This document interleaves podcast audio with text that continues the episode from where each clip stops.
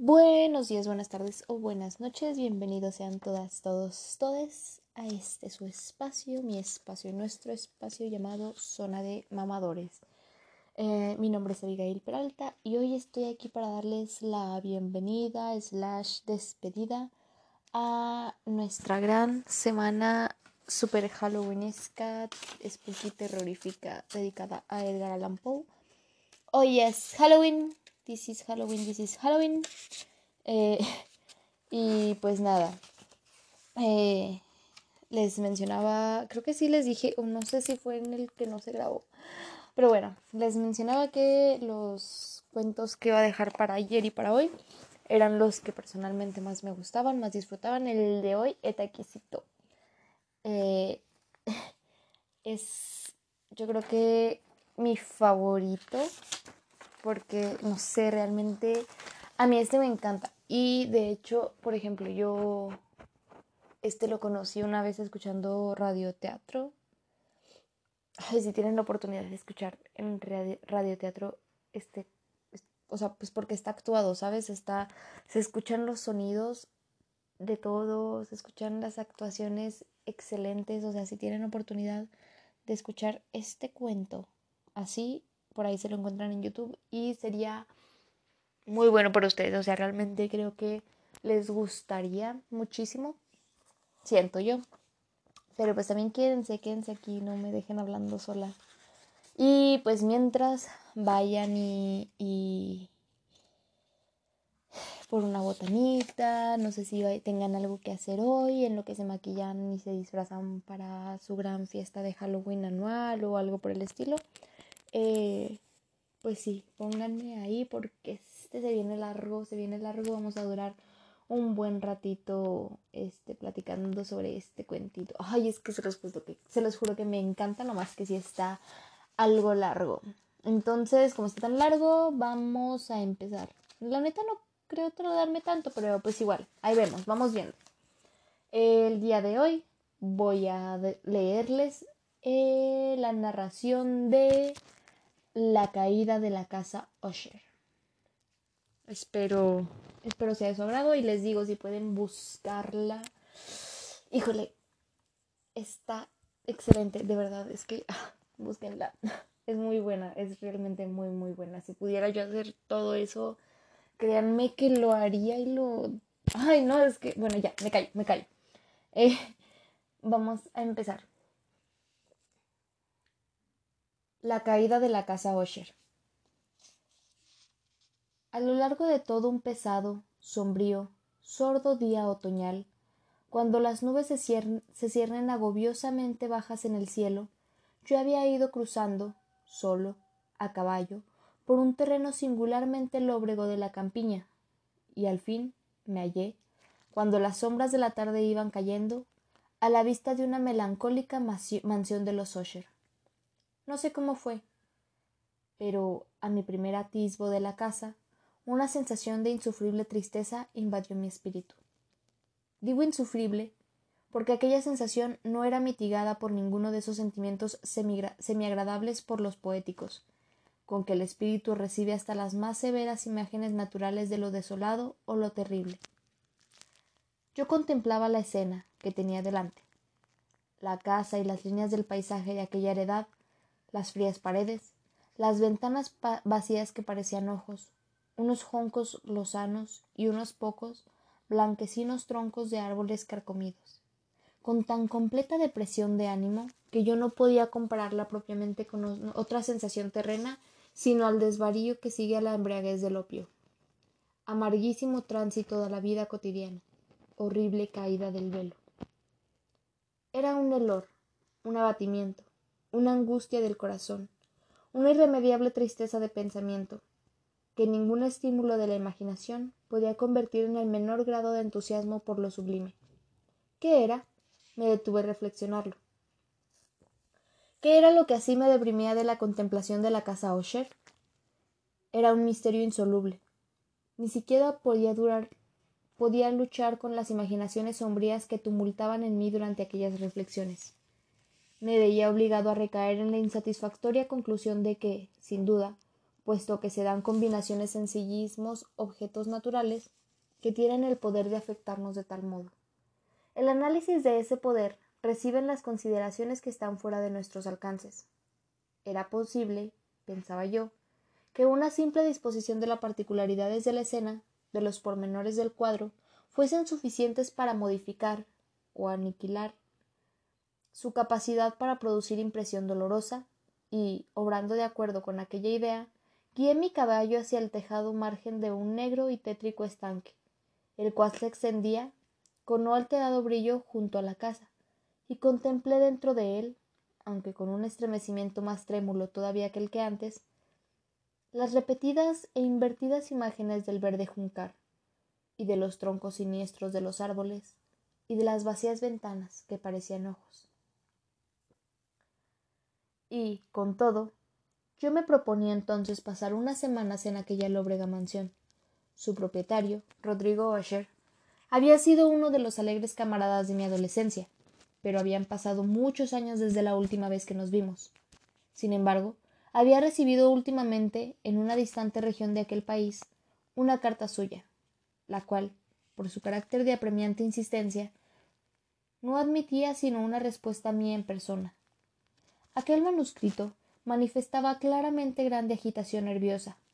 El que lo escribía hablaba de una enfermedad corporal aguda, de un trastorno mental que lo oprimía, y de un vehemente deseo de verme, como a su mejor, y en realidad único amigo de veras, pero ver si el gozo de mi compañía hallaba algún alivio de su enfermedad. La manera como todo aquello, y mucho más, estaba dicho, y el modo como se me había se me hacía aquella súplica con todo el corazón, no me daba espacio para vacilar, y en consecuencia inmediatamente obedecía lo que, sin embargo, seguía pareciéndome singularísimo requerimiento. Aunque de muchachos habíamos sido íntimos camaradas, yo conocía en realidad muy poco de mi amigo. Su reserva para conmigo había sido siempre excesiva y habitual.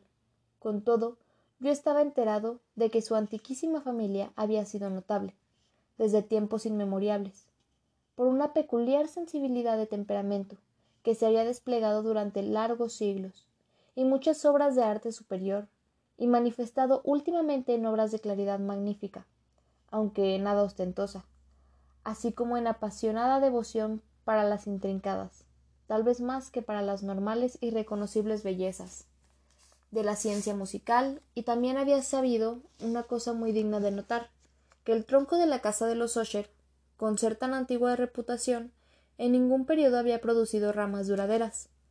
Dicho de otro modo, que toda su descendencia era por línea directa, y siempre con muy insignificantes temporarias y variaciones. Se había perpetuado todo de aquel modo.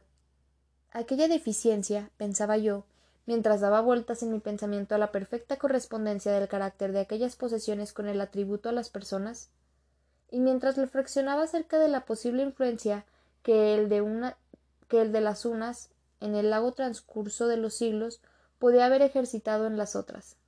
Aquella deficiencia, tal vez, de sucesión colateral y la consiguiente indesviada transmisión de señor a hijo del patrimonio junto con el hombre era lo que a la larga los había identificado hasta tal punto de fundir el título original de la posesión con el rancio y antiguo nombre de Casa de Osher. Nombre que parecía incluir con la intención de los lugareños que lo usaban a un mismo tiempo la familia y la mansión familiar. He dicho que el solo efecto de mi algo pueril experimento, el mirar dentro del estanque, había sido el de reforzar más todavía mi primera y singular impresión. No podía caber duda en que la conciencia del rápido incremento de mi superstición, porque no había de llamarla así, servía principalmente para intensificarla más.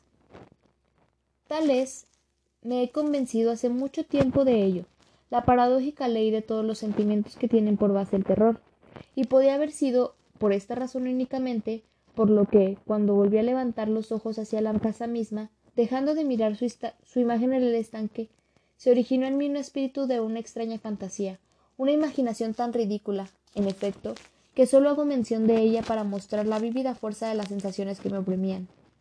había yo excitado mi imaginación, como si realmente creyera que por toda la casa y toda aquella hereda se cernía una atmósfera peculiar de ellas y de cuanto la rodeaba, una atmósfera que no tenía ninguna afinidad con el aire del cielo, sino que se había exhalado de los desmendrados árboles, y del verde valle, y del silencioso estanque, un vapor pernicioso y misterioso, pesado, inactivo y apenas indiscernible, y de color plomizo.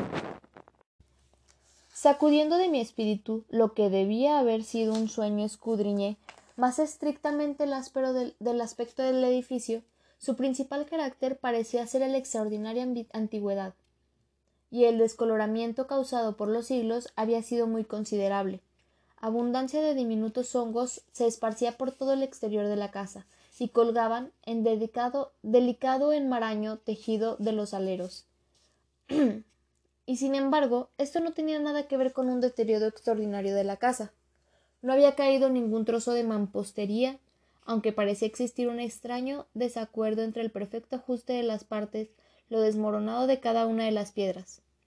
Ello me recordaba mucho la engañosa integridad de viejas obras de carpintería que se han ido carcomiendo durante los años, en algún desván olvidado, sin estorbos del soplo del aire exterior.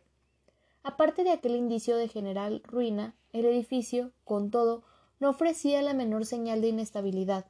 Tal vez la vista de un observador minucioso hubiera podido descubrir una grieta perceptible que, extendiéndose desde el techo de la fachada del edificio, bajaba por la pared zigzagueando hasta que se le perdía dentro de las tétricas aguas del estanque. Mientras iba notando aquellas cosas, cabalgaba yo por una corta calzada que conducía a la casa. Un mozo, que estaba guardándome, se encargó de mi caballo, y entré en el gótico vestíbulo abovedado. Un criado, de paso furtivo, me condujo en silencio desde ahí, por varios oscuros e intrincados pasadizos hacia el estudio de su amo. Mucho de lo que encontré por el camino contribuyó, no sé de qué modo, a intensificar más todavía los vagos sentimientos de que he hablado ya. Con todo y ser uno de los objetos que me rodeaban, las estalladuras de los techos, las oscuras tapicerías de las paredes, la negrura de ébano de los pisos, los fantasmagóricos trofeos heráldicos que traqueteaban contra mis pisadas, no eran sino cosas que, o como las que yo me había acostumbrado desde mi infancia. A pesar de que yo vacilaba en reconocer lo familiar que me era todo aquello, sin embargo, me maravillaba al hallar cuán poco familiares eran las imaginaciones de aquellas imágenes cotidianas que se estaban agitando en mí. En una de las escaleras por donde subimos, hallé al médico de la familia. Su fisionomía, a lo que me pareció, mostraba una expresión mezclada de baja marullería, perplejidad. Pasó por mi lado con azoramiento y continuó su camino. Entonces el criado abrió una puerta y me introdujo a la presencia de su señor. La habitación donde me hallé era muy vasta y alta. Las ventanas eran largas, estrechas y puntiagudas, y a tan elevada distancia del negro pavimento de roble que desde dentro eran completamente inaccesibles. Débiles fulgores de luz acarmesinada se abrían paso por los enrejados cristales y servían para hacer lo suficientemente distinguibles los objetos más prominentes de alrededor. Con todo, la mirada se esforzaba en vano para alcanzar los más lejanos rincones de la habitación o los meneandros del abovedado y calacho de techo. Negras colgaduras pendían sobre las paredes. El mobiliario general era profuso, incómodo, anticuado y desvencijado. Algunos libros e instrumentos musicales estaban esparcidos por ahí, pero no alcanzaban a dar vida alguna al conjunto. Sentí como si estuviese respirando una atmósfera de tristeza, un aspecto de austera, profunda e irremediable melancolía se cernía y lo invadía todo. Al entrar yo, Osher se levantó del sofá, donde había estado echado completamente, y me saludó con vivaz vehemencia, que tenía mucho, según yo pensé el primer pronto, la cordialidad excesiva, de obligado esfuerzo de hombre de mundo aburrido. Con todo, una ojeada a su continente me convenció de su perfecta sinceridad. Nos sentamos y durante unos momentos en que él no dijo palabra, lo contemplé con un sentimiento medio de lástima, medio de terror. Sin duda, jamás su nombre había cambiado tan, de modo tan terrible en tan poco tiempo como Rodrigo Osher. No sin dificultad pude admitir la identidad de aquel ser macilento que tenía ante mí con el camarada de mi temprana edad, y eso que el carácter de su rostro había sido siempre extraordinario. Una tez cadavérica, unos ojos grandes, licuescentes y luminosos sobre todo comparación, los labios algo delgados y muy pálidos, pero de curvas extremadamente bellas, una nariz de fino modelado hebreo, pero con las ventanas demasiado abiertas para semejante forma, un mentón finamente modelado, que por su poca promisencia expresaba falta de energía moral. Los cabellos de seda, suavidad y tenuidad, aquellas facciones con un exagerado ensanchamiento en la región de las sienes, formaban una fisionomía difícil de olvidar. Y ahora, en la mera exageración del carácter predominante de aquellas facciones y de la expresión que solían mostrar, había tanto de cambiado que yo dudaba a quién estaba hablando. La lívida palidez actúa en su epidermis, y el nuevo y maravilloso brillo de sus ojos eran lo que me asombraban y aún aterrorizaban. También los sedosos cabellos habían sido dejados crecer con el mayor descuido, y como con su extraño enmarañamiento de telaraña flotaban más que caían alrededor de su rostro. Yo no podía ni con esfuerzo relacionar aquella salvaje expresión con ninguna idea de humanidad pura. En los gestos de mi amigo me llamó la atención enseguida cierta incoherencia, cierta inconsistencia, y pronto vi que ello procedía de una serie de esfuerzos débiles y vanos para dominar la trepidación habitual, una excesiva agitación nerviosa. Para algo de aquella naturaleza ya había sido yo preparado, en efecto, no menos por su carta que por los recuerdos de ciertos rasgos de su niñez, y por conclusiones deducidas de peculiar conformación física y temperamento. Sus gestos eran alternativamente vivaces y flojos. Su voz variaba rápidamente de una trémula indecisión, como los espíritus virtuales parecían del todo ausentes, a esa especie de energética concisión, en esa brusca, breve, pausada y ahuecada pronunciación, a esa plomada, equilibrada y perfectamente modulada pronunciación, que se puede observar en los borrachos perdidos o en los incorregibles tomadores de opio, durante los recuerdos de su más intensa excitación. Así fue como me habló del objeto de mi visita, de su vivo deseo de verme y del consuelo que esperaba recibir de mí. Se extendió bastante en lo que él imaginaba ser la naturaleza de su enfermedad. Era, decía, una dolencia constitucional y familiar, y para la cual desesperaba de hallar un remedio. Pura enfermedad nerviosa, añadió inmediatamente, que sin duda se mejoraría pronto. Se manifestaba en una porción de sensaciones nada naturales. Algunas de ellas, según él las refería minuciosamente, me interesaron y asombraron, aunque los términos y el modo general de su narración contribuían a ello. Padecía mucho de una morbosa cuidad de los sentidos. Solamente podía soportar los alimentos más insípidos. No podía llevar ropas de ciertos tejidos, las fragancias de todas las flores lo sofocaban, sus ojos eran torturados hasta por la luz más débil, y solamente había algunos sonidos peculiares, y estos de instrumentos de cuerda, que no le infusiesen terror. Me pareció verlo completamente esclavizado por una especie de anómala de terror. Me moriré, dijo. He de morirme de esta deplorable locura. Así, así y no de otra manera pereceré. Temo los acontecimientos futuros, no por sí mismo, sino por sus resultados. Me estremezco al pensar en los efectos de cualquier incidente, aun el más trivial, puede causar en esta intolerable agitación de mi alma. En efecto, no me causa horror el peligro, sino el puro efecto, el terror. En esta desalentada y lamentable condición, siento que más tarde o más temprano vendrá el momento en el que tendré que abandonar la vida y la razón a un mismo tiempo en lucha de horrorosos fantasmas. Miedo. Noté además, a intervalos y por indicaciones fragmentarias y equívocas, otro singular carácter en su estado mental. Estaba obsesionado por ciertas impresiones supersticiosas relativas a la casa que habitaba, y de la cual hacía muchos años que no se había atrevido a salir, referentes a una influencia cuyo supuesto poder me comunicaba en términos demasiado sombríos para los que yo repetiría aquí. Una influencia de ciertas particularidades de pura forma y materia de su mansión familiar habían, a fuerza de largo padecimiento, decía él, ejercido sobre su espíritu. Un efecto que lo físico de las grises paredes y torres y el sombrío estanque en que totalmente se reflejaba había a la larga, un a la larga producido sobre lo moral de su existencia.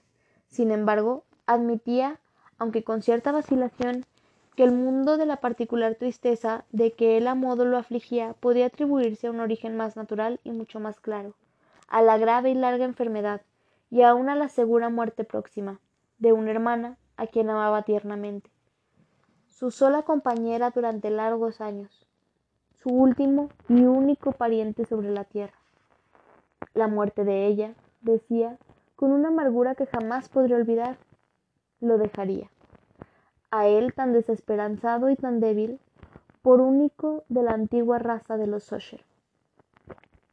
Mientras él hablaba, Lady Madelina, que así se llamaba, pasaba pausadamente por un largo apretado de aquella habitación, y sin haber advertido mi presencia, desapareció. Yo la miré con profundo asombro, no sin mezcla de temor, y con todo me fue imposible explicarme tales sentimientos. Una sensación de estupor me oprimía, mientras mis ojos seguían sus pasos que se retiraban. Cuando la puerta, al fin, se cerró tras ella, mis ojos buscaron instintivamente y con vivo interés el semblante de su hermano, pero él había ocultado su rostro en las manos y yo solo pude notar que una palidez más intensa del ordinario se había difundido en sus enflanquecidos dedos, por entre los cuales corrían abundantemente ardientes lágrimas. La enfermedad de Lady Madelina había burlado largo tiempo la apariencia de sus médicos. Una quieta apatía, un agotamiento gradual de su persona y frecuentes, aunque transitorios ataques de carácter en carácter cataléptico Tal era insólita su diagnosis. Hasta entonces, ella había sufrido firmemente el peso de su enfermedad y no había acudido al recurso final de la cama. Pero al cerrar de la tarde en la que llegué a su casa, sucumbía, como me lo dijo su hermano en la noche con inexpresable agitación, al demoledor poder de la destructora. Y así me enteré de que el vislumbre que yo había obtenido de su persona había de ser probablemente el último, que aquella dama a lo menos viviente, no volvería a ser vista por mí jamás. Durante algunos días siguientes, su nombre no fue mentado ni por Osher ni por mí, y durante aquel periodo yo me atareaba en diligentes esfuerzos para aliviar la melancolía de mi amigo. Pintábamos y leíamos juntos, o bien yo escuchaba, como entre sueños, las singulares improvisaciones de su hablante guitarra, y de este modo a medida que una intimidad cada vez más estrecha me introducía con menor reserva a las profundidades de su espíritu, con mayor amargura yo advertía la inutilidad de toda tentativa para alegrar a su espíritu, de las cual las tinieblas, como si fueran una cualidad inherente y positiva en él, se derramaban sobre todos los objetos del universo físico y moral, en una irradiación incesante de melancolía. Siempre llevaré conmigo el recuerdo de las muchas horas solemnes que pasé de este modo a solas con el dueño de la casa Osher. Pero me faltaría todo intento para dar una idea del carácter exacto de los estudios o de las ocupaciones en que me introducía o encaminaba. Una exaltada y muy destemplada ideal proyectaba sus calderos furgones sobre todas las cosas. Sus largas e improvisadas endechas resonarán por siempre en mis oídos. Entre otras cosas, conservo dolorosamente en mi espíritu cierta singular tragiversación y amplificación de la singular melodía del último vals de Von Weber. De los cuadros que acariciaban su artificiosa fantasía y que lo alcanzaban pincelada a pincelada, una vaguedad ante la cual yo me estremecía de modo más espeluznante, pero me sobrecogía sin saber por qué, en aquellos cuadros, tan vívidos de sus imágenes tan ahora delante de mí. Yo me esforzaría inútilmente en sacar más de una pequeña porción que cupiese en los estrechos límites de las palabras escritas. Por su absoluta sencillez, por la lipidez de sus perfiles, me retenían y me imitaban la atención. Si jamás un mortal pudo pintar una idea, ese mortal fue Rodrigo Osher. Para mí, a lo menos, en las circunstancias en que me rodeaban, brotaban de las puras abstracciones de aquel hipocondríaco, se ingeniaba para trasladar en el lienzo una intensidad de intolerable terror del cual no había sentido yo ni una sombra, ni aun en la contemplación de las resplandecientes y con todo demasiados concretas ensoñaciones de Fuseli. Una de las fantasmagóricas concepciones de mi amigo, que no participaba tan rígidamente del espíritu de abstracción, podía ser reflejada, aunque débilmente, en palabras.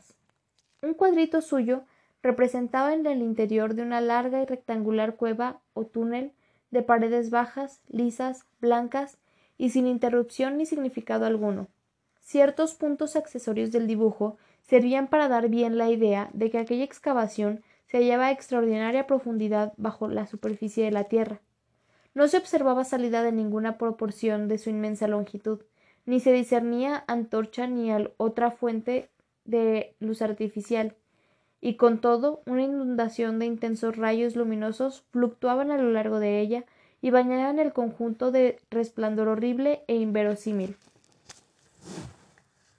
He hablado ahora mismo del morboso estado del nervio auditivo que hacía intolerable toda la música para el paciente, como no fueran ciertos efectos de instrumentos de cuerda. Eran, tal vez, los estrechos límites en que se encerraba él con la guitarra, lo que le daba origen en buena parte al fantástico carácter de sus ejecuciones, pero la férvida facilidad de su impromptus no podía implicarse por ello.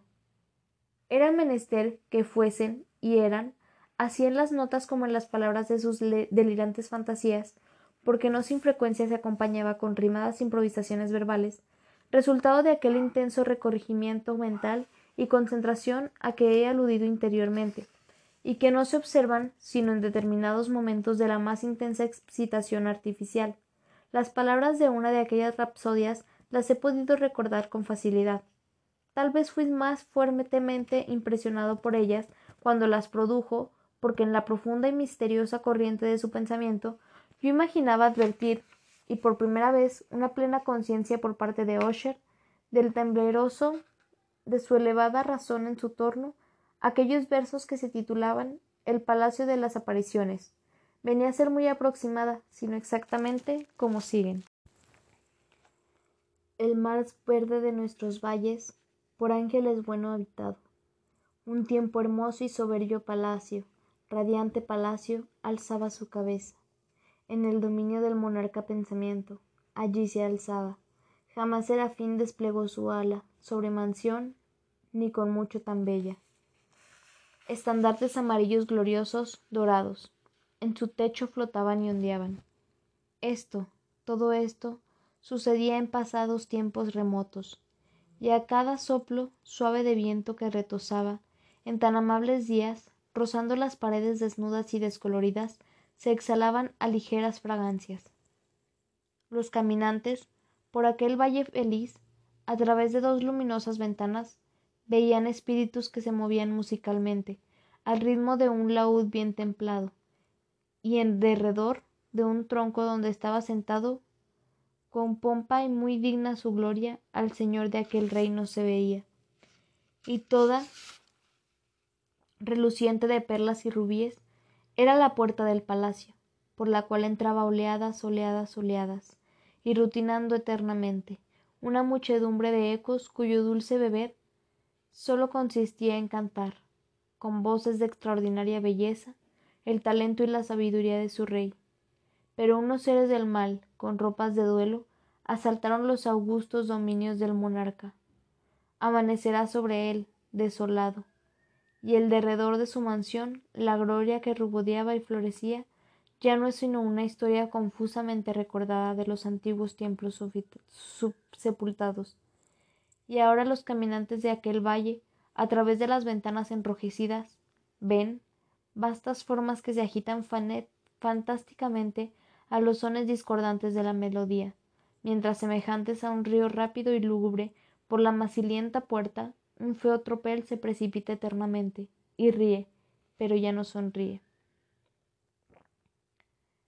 Recuerdo perfectamente que las sugestiones producidas por esta balada nos condujeron a un orden de ideas en el cual se puso de manifiesto una opinión de Osher que yo menciono no tanto por su novedad, porque otros hombres han pensado también así, como por razón de que la pertinencia con la que lo sostenía.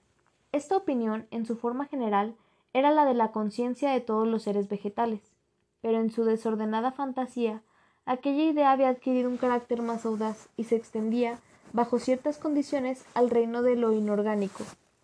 Me faltan palabras para expresar todo el alcance y vehemente ingenuidad de su persuasión. Aquella creencia, sin embargo, se relacionaba, como antes insinuado, con las grises piedras de la casa de tus antepasados.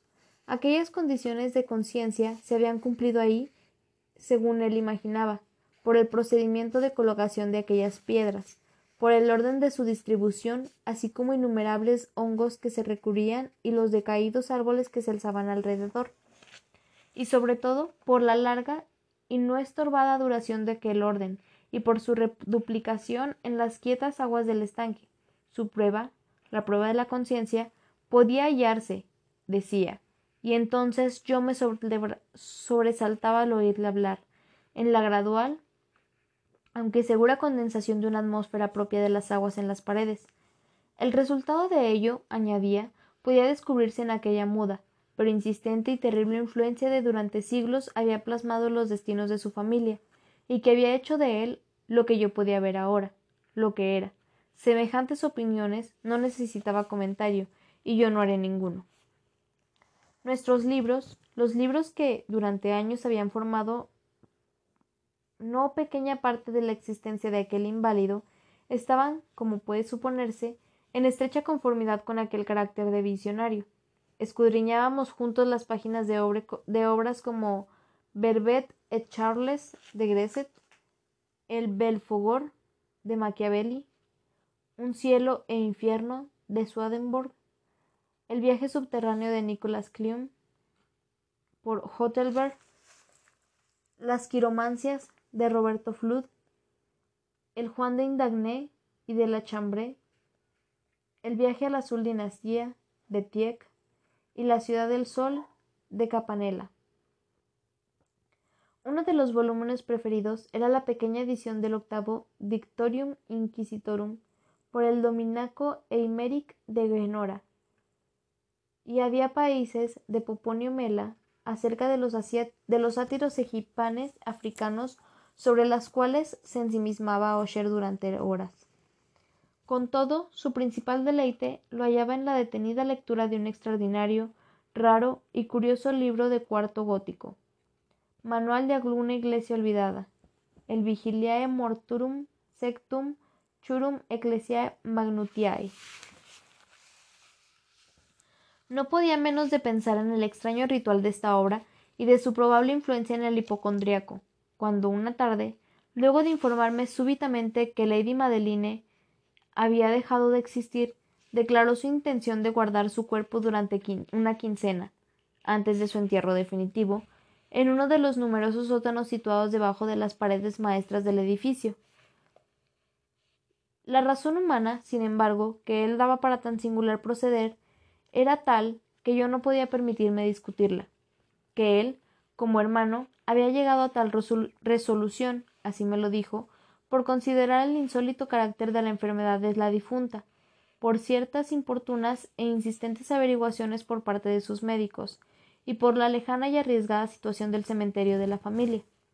No negaré que cuando yo me representaba el siniestro aspecto de la persona a quien había encontrado en la escalera el día que llegué a la casa, no tuve ganas de oponerme a lo que por otra parte me parecía todo lo más una precaución inofensiva y en modo alguno antinatural. A petición de Osher, lo ayudé personalmente en los preparativos de aquella sepultura temporaria. Luego de poner el cuerpo en el ataúd, los dos solos la llevamos en un lugar de reposo, el sótano donde la colocaríamos, y que había estado tanto tiempo sin abrirse nuestras antorchas, había medio pegado medio apagadas en su asfixiante atmósfera, no nos daban mucha ocasión para examinar los pormenores. Era reducido, húmedo y desprovisto por completo de medio para la entrada de la luz. Estaba situado a gran profundidad inmediatamente debajo de aquella parte del edificio donde se hallaba la habitación en que yo dormía. Había servido, según parecía, en remotos tiempos feudales, para el peor objeto, el de mazmorra y en tiempos más próximos como polvorín, o para guardar algunas materias muy combustibles, porque una parte de su suelo y todo el interior del largo corredor abovedado por donde llegamos a él habían sido cuidadosamente forrados de cobre. La puerta de hierro macizo había sido también de igual modo acorazada. Su inmensa pesadumbre producía un insuscitado y agudo ruido chirriante cuando giraba sobre sus gozones. Luego de haber depositado nuestra fúnebre carga sobre los caballetes dentro de esta región, apartamos un poco la tapa para no la tapa no clavada todavía del ataúd y miramos el rostro de la que se ocupaba. Lo primero que llamó mi atención fue un asombro parecido entre un hermano y hermana. Y Osher, adivinando tal vez mi pensamiento, murmuró unas pocas palabras en las cuales me enteré de que la difunta y él habían sido gemelos, y que misteriosas afinidades de naturaleza muy poco inteligible habían extendido siempre entre los dos. Con todo, nuestras miradas no se posaron mucho en el espacio de la muerta, porque no podíamos mirarla sin terror. La enfermedad que así había sepultado a la señora en lo mejor de su juventud había dejado, como suele ocurrir en todas las enfermedades de carácter estrictamente cataléptico, un remedio de, de un leve rubor en la garganta y en el rostro, y en sus labios aquella sonrisa sospechosamente prolongada que parece ser tan terrible en la muerte. Volvamos a colocar y atornillamos la caja, y luego de haber afinado la puerta de hierro nos fuimos trabajosamente a las habitaciones, apenas menos tétricas que la parte superior de la casa. Y entonces, habiendo pasado algunos días de amarga pena, se efectuó un visible cambio en el desorden mental de mi amigo. Su modo de ser habitual se había desvanecido. Sus habitables ocupaciones fueron descuidadas y olvidadas. Vagaba de habitación en habitación con pasos precipitados desiguales y sin objeto. La, la, palidez de su semblante había adquirido, si aquello era posible, un matiz más lívido, pero la luminosidad de sus ojos había desaparecido por completo. La roquera que de vez en cuando velaba su voz ya no se oyó más, y un trémulo garganteo, como de extremado terror, caracterizaba habitualmente su pronunciación. Había veces, en efecto, en que yo pensaba que su espíritu agitado sin cesar estaba trabajado por algún abrumador secreto, y que luchaba por el necesario valor para divulgarlo. A veces yo me veía obligado de nuevo a explicarme todo aquello, nada más porque los inexplicables desvaríos de la locura, porque yo me veía mirando en el vacío durante largas horas y en actitud de atención profunda, como si estuviera escuchando algún imaginario sonido, no era de extrañar que su estado me aterrorizase, me contagiase. Yo sería, yo sentía apoderarse de mí, por lentos pero segundos grados, las alocadas influencias de, los de sus fantasías pero impresionantes supersticiones. Especialmente, al retirarme a dormir a altas horas de la noche, el séptimo u octavo día después de haber colocado a Lady Madeline en su mazmorra, fue cuando yo experimenté toda la fuerza de tales sentimientos. El sueño no se acercaba a mi lecho, mientras las horas iban pasando, pasando. Yo luchaba por hacer entrar en razón la nerviosidad que me dominaba. Me esforzaba por creer que mucho de lo que yo sentía, si no todo, era debido a la influencia del tétrico mobiliario de la habitación, de las negras y deterioradas colgaduras que, atormentadas en su movimiento por el soplo por una tempestad que se acercaba, ondeaban desordenadamente hacia uno y otro del lado de las paredes rumoreaban angustiosamente alrededor de los ornamentos de la cama, pero mis esfuerzos eran en vano. Un irrempritible temor invadía gradualmente todo mi ser, y finalmente vino a postrarse en mi corazón un incubo de espanto inexplicable. Sacudiéndolo de mí con un respiro y vigoroso esfuerzo, me incorporé en mis almohadas y atisbando anhelosamente la intensa tiniebla de la habitación, apliqué el oído no sé por qué, como no fuese movido por algún instintivo impulso, a ciertos quedos, vagos sonidos que venían entre los silencios y la tormenta. Yo no sabía de dónde. Subyugado por un intenso sentimiento de terror, inexplicable, pero insufrible, me vestía a toda prisa, porque comprendía que ya no podía dormir más en toda la noche, y me esforcé por rehacerme del estado lamentable en que había caído, paseándome rápidamente arriba y abajo de la habitación, había dado unas cuantas vueltas de esta manera cuando un leve paso en la escalera cercana retuvo mi atención. Pronto reconocí que era el de Osher. Un instante después llamó con suaves golpes a mi puerta y entró con una lámpara de mano. Su semblante, como de ordinario, Tenía una lividez calabérica, pero, además, había una especie de loca hilaridad en sus ojos, una evidente histeria contenida en todo su porte. Su aspecto me sobrecogió, pero todo era preferible a la soledad que yo había padecido tanto espacio, y hasta saludé a su presencia como con un alivio. ¿Y usted no la ha visto? me dijo de pronto, luego de haber mirado unos momentos con derredor, muy abiertos los ojos, en silencio. ¿No la ha visto usted? Espérese, pues. Ya lo verá. Y diciendo esto, luego de arreglar cuidadosamente la pantalla de su lámpara, se precipitó hacia una de las ventanas y la abrió de par en par a la tormenta. La impetuosa furia de la racha que entró casi nos levantó en el aire. Era, en efecto, una noche terriblemente tempestuosa pero bella, y salvajemente singular por su terror y su belleza. Alguna tromba había concentrado, sin duda, su fuerza en nuestra vecindad, porque había frecuentes y violencias alternancias en la dirección del viento, y la extraordinaria densidad de las nubes no nos impedía percibir la viviente velocidad con que llegaban corriendo de todas partes, una contra otras, en lugar de perderse a lo lejos. Digo que ni su extraordinaria densidad nos privaba de percibir aquello, y con todo no teníamos el menor destello de la luna ni estrellas, ni había allí un menor centilleo del rayo. Pero las superficies inferiores de las enormes masas del agitado vapor, así como todos los objetos terrestres que estaban inmediatamente a nuestro alrededor, relucían a la luz contranatural de una débilmente luminosa y distante visible exhalación gaseosa que se cernía al derredor y envolvía toda la casa. Usted no debe mirar. Usted no mirará esto. Dije, y yo estremeciéndome a Osher. Mientras lo llevaba con suave violencia de la ventana a un asiento, esas apariencias que lo enajenan no son más que puros fenómenos eléctricos bastante comunes, o tal vez tienen un horrible origen en los pútridos miasmas del estanque. Cerremos esa ventana. El aire está muy helado y peligroso para su salud. Ahí tiene usted una de sus novelas favoritas.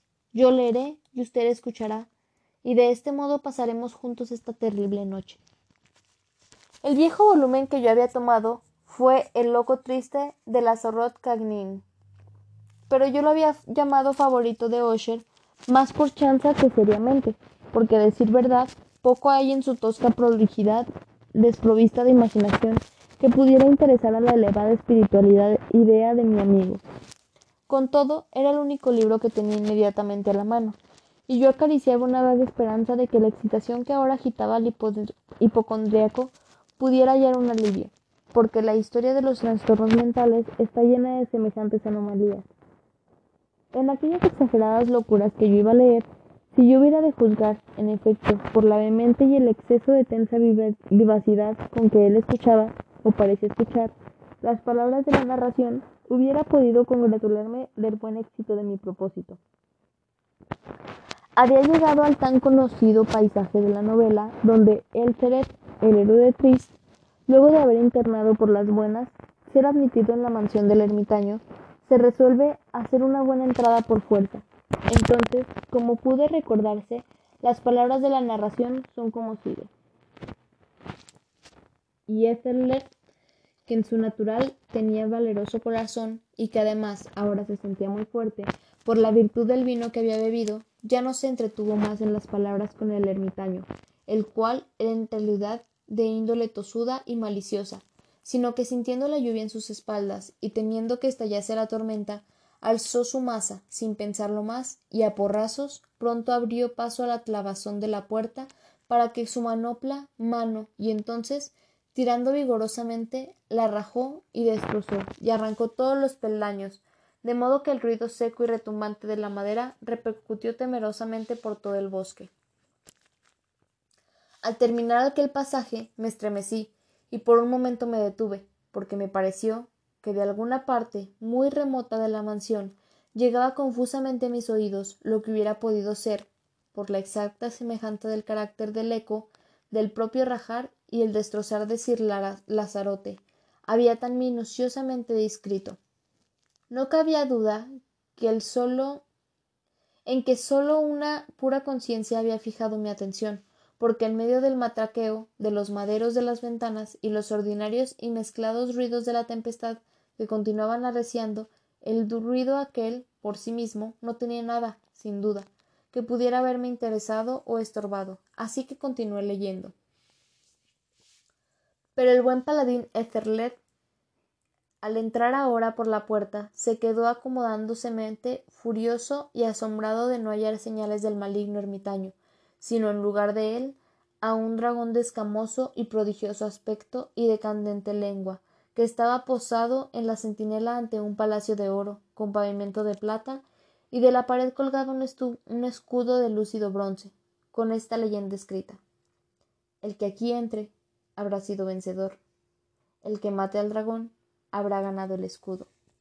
Y Etherlet blandió su masa y dio con ella en la cabeza del dragón, que cayó ante él y entregó su pestilente aliento, con un chillido tan horrendo y áspero como al mismo tiempo tan penetrante, que Etherlet hubo de taparse los oídos con las manos para protegerlos de aquel temeroso ruido, como jamás lo escucharán semejante. Al llegar aquí, otra vez me paré de pronto, y ahora sintiendo frenético asombro, porque no podía caber duda alguna de que aquella vez yo había realmente escuchado un débil y al parecer lejano, pero áspero prolongado, insólitamente agudo y discordante sonido, exacta réplica de mi fantasía que había forjado sobre el ser natural del ser, del ser sobrenatural chillido del dragón como lo describía el novelista. Agobiado, como yo estaba sin duda, por el acaecimiento de la segunda y singularísima coincidencia, por mil sensaciones antagónicas, en el que el asombro y el extremado terror predominaban, aún conservaba yo la suficiente presencia de ánimo para evitar que se excitase, por alguna observación, la impresionable nerviosidad de mi camarada. Con todo, yo no tenía la certeza de que él no hubiese notado aquellos sonidos, aunque sin duda alguna, durante pocos minutos últimos en su comportamiento se había producido una extraña alteración. Primero estaba sentado frente a mí, pero gradualmente había ido volviendo su silla, hasta quedar de cara con la puerta de la habitación, y por ello solo podía, en parte, observar sus facciones, aunque veía que los labios le temblaban como si estuvieran murmurando palabras imperceptibles. Su cabeza se había batido sobre su pecho, aunque yo comprendí que no estaba dormido por la completa y rígida abertura del ojo del ojo suyo que pude atisbar en el perfil. El movimiento de su cuerpo también contradecía aquella idea, porque se balanceaba de un lado a otro con suave pero constante y uniforme oscilación. Luego de haber observado rápidamente todo aquello, reanudé la lectura de la narración de Sir Lanzarote, que continuaba de este modo. Y entonces, el paladín, cuando hubo escapado de la terrible furia del dragón, acordándose del escudo de bronce y de la ruptura del encanto que, que había en él, apartó al dragón muerto de su camino y avanzó valerosamente por el pavimento de plata del castillo, hacia donde estaba colgado el escudo en la pared, el cual, en realidad, no esperó a que acabase de llegar, sino que cayó a los pies sobre el pavimento de plata con poderoso y horrendo sonido retumbante. Apenas aquellas palabras habían salido de mis labios, cuando como si un escudo de bronce del mismo instante hubiese caído pesadamente sobre un pavimento de plata. Percibí una distinta, hueca, metálica y estrepitosa, aunque aparentemente apagada percusión. Completamente ascordado, salté en pie, pero el mesurado balanceo de Osher seguía, imperturbado. Me precipité hacia la silla donde él se sentaba. Sus ojos miraban fijamente ante sí, y en todo su y en todo su continente reinaba la pétrea rigidez. Pero cuando puse mi mano en su hombro, se produjo un fuerte estremecimiento en toda su persona, una débil sonrisa tambaleante en sus labios, y noté que hablaba, con quedo precipitado y farfullante murmullo, como si no estuviera como si no tuviese conciencia de que yo estaba ahí. Inclinándome mucho sobre él, pude por fin empaparme del horrendo sentido de sus palabras. ¿Que si lo oigo? Lo oigo y lo he oído, largamente, largamente, largamente. Muchos minutos, muchas horas, muchos días, lo he oído, pero yo no me atrevía. Oh, tenedme lástima, soy un pobre desgraciado. Yo no me atrevía, no me atrevía a decir nada. La hemos depositado viva en la tumba. ¿No he dicho ya que mis sentidos son muy agudos? Y os digo ahora que he oído sus primeros y débiles movimientos en el hueco del ataúd. Los he oído durante muchos días, pero no me atrevía, no me atrevía a decir nada. Y ahora esta noche, Etherlet, ah, ah, el quebrarse de la puerta del ermitaño, y el grito de la muerte del dragón, y el estrépito del escudo. Decid más bien, el rescabraje de su ataúd y el chirrido de los gozones de hierro de su prisión y sus forcejeos por la galería blindada de cobre. Oh, ¿a dónde huiré? ¿No se presentará a mí aquí mismo? ¿No viene apresurada a echarme en cara mi prisa por enterrarla? ¿No acabo de oír sus pasos por la escalera? ¿No estoy distinguiendo el pesado y horrible latir de su corazón? Loco y al llegar aquí saltó furiosamente de pie y gritó sus sílabas como si aquel esfuerzo estuviera entregando el alma.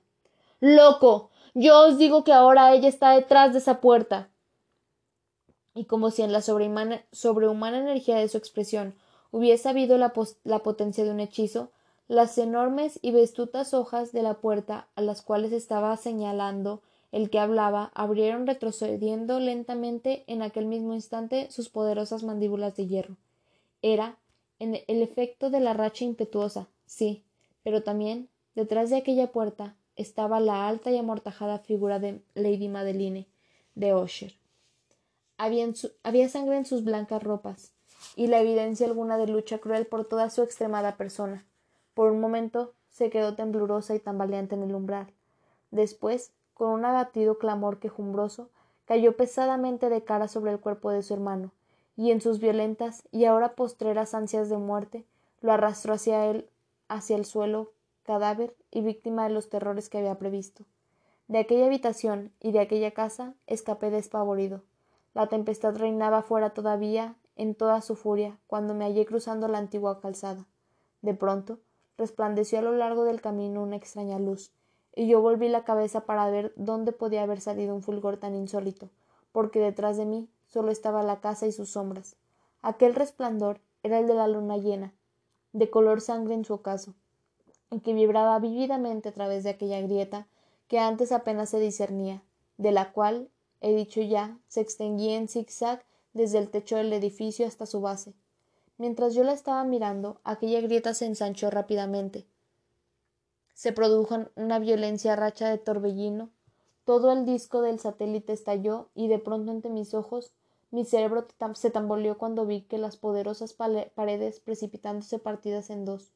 Hubo un largo rato tumultuoso, voceante rumor, semejante a la voz de mil cataratas, y el profundo cenagoso estanque se cerró torvamente y silencioso ante mis pies, sobre los fragmentos de la casa Osher.